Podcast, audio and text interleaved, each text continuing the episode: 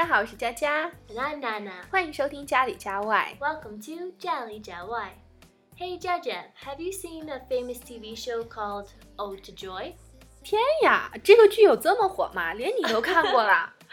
Originally, I thought it was just the famous old song. 嗯， Joyful, joyful, we adore thee, God of glory, Lord of light. 哇，好好听啊！所以你是因为好奇才点开的吗？ yes, and then I found it was just an interesting TV show. 嗯，既然你这么感兴趣，那我们这一期就聊聊《欢乐颂》。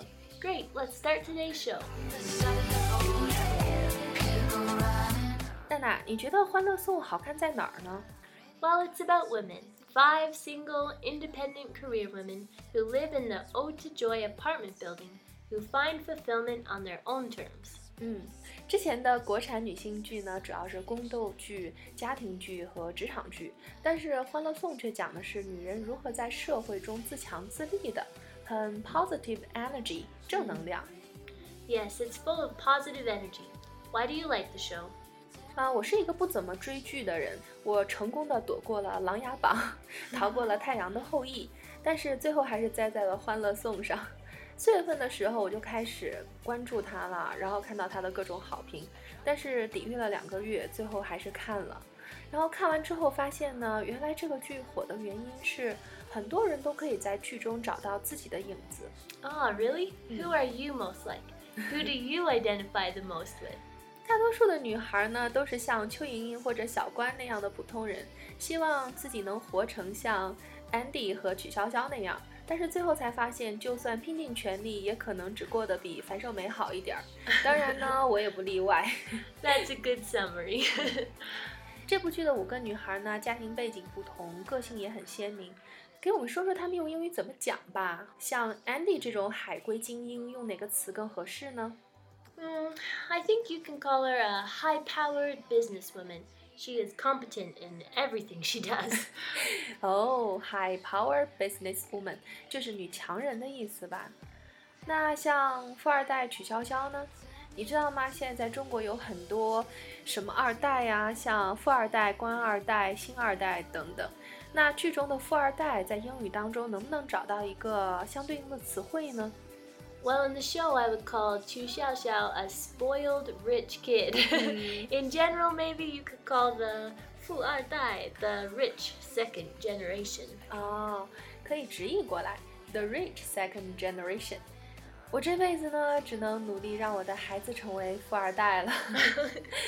那占大多数的，像三个合租的女孩，就应该是 white collar 吧？Yes，白领，white collar。其实《欢乐颂》拍的不仅仅是电视剧，还是赤裸裸的人生。Mm, that's true. It deals with the philosophy of life. 嗯，我印象最深的就是比你优秀的人比你还努力。里面像 Andy 这种不仅智商高，工作能力又强，那像小曲那种出身很好，工作又上进，所以看到他们你还好意思偷懒吗？Yes, people are not born with equal advantages. 嗯我之前听一个成功的人士的一个访谈，他说他事业成功的原因呢，就是每天朝着自己的目标多做一点事，总有一天会到达终点。而有些人呢，却每天等着天上掉馅儿饼，什么都不做，成功呢是等不来的。Oh, yeah, success always belongs to the person who has done the hard work. 对我超喜欢这句话，成功是留给有准备的人的。那你有没有什么感悟呢？ When I watch the show, I feel inspired to learn from others' success. 啊，向比你优秀的人学习。你说的是关雎尔吧？ Yes, she saw Andy and wanted to be like her. In the mornings, they run together, and she learns how to change her lazy habits into a more disciplined lifestyle. Every day, she gets a ride to the office in Andy's car, not just to avoid the crowded subway, but so she can exchange ideas and learn from Andy. 好有心机，所以有一个比你优秀的朋友也是一种福气。 Yes, you know, Jaja, you are always learning, trying new things, and very hardworking. so it's good fortune for me that you are my friend. it can be quite effective to learn skills and good habits from those around you. 呀，说的我都不好意思了，因为我的智商不高，只能通过努力去弥补；我的情商不高，所以只能通过对朋友好来弥补。哎呦，Are you kidding? But it's true. Everyone's IQ and EQ are different. 我也很荣幸有你这样的朋友。我觉得你的内心很平静，然后跟你相处下来会觉得很舒服。我觉得你就像天使一般的存在着。真的吗？谢谢。还有一点呢，我希望能跟所有的女孩共勉，就是没有人有义务为你的坏心情买单。里面的邱莹莹失恋又失业，到处的发脾气，好多女孩子都会这样，一不开心呢就会给自己的闺蜜讲，发泄一通就好了。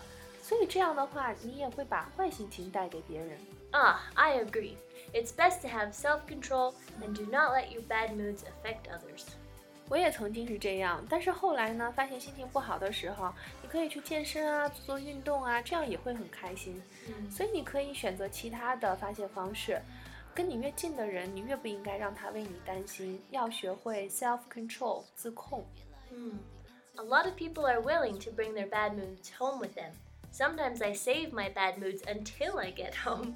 But I say, let's leave our bad moods at the door. 是啊，不要把你的坏心情带回家。好像国外也有类似的电视剧吧？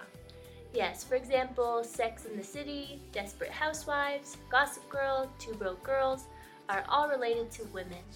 哦，这几部剧我都超喜欢的，但是风格有一些不同哎。 Mm, Sex in the City is about how some successful women confront difficulties in their workplaces. Desperate Housewives is about the life of a housewife who lives in a wealthy, middle class neighborhood. Gossip Girl is a story about a senior private school in New York. Two Broke Girls is about two girls who work in a small fast food restaurant. 我觉得在这四部剧里边，《Sex and City》跟《欢乐颂》是最像的， 因为他们都传达了女性 self-reliance 自强自立的精神。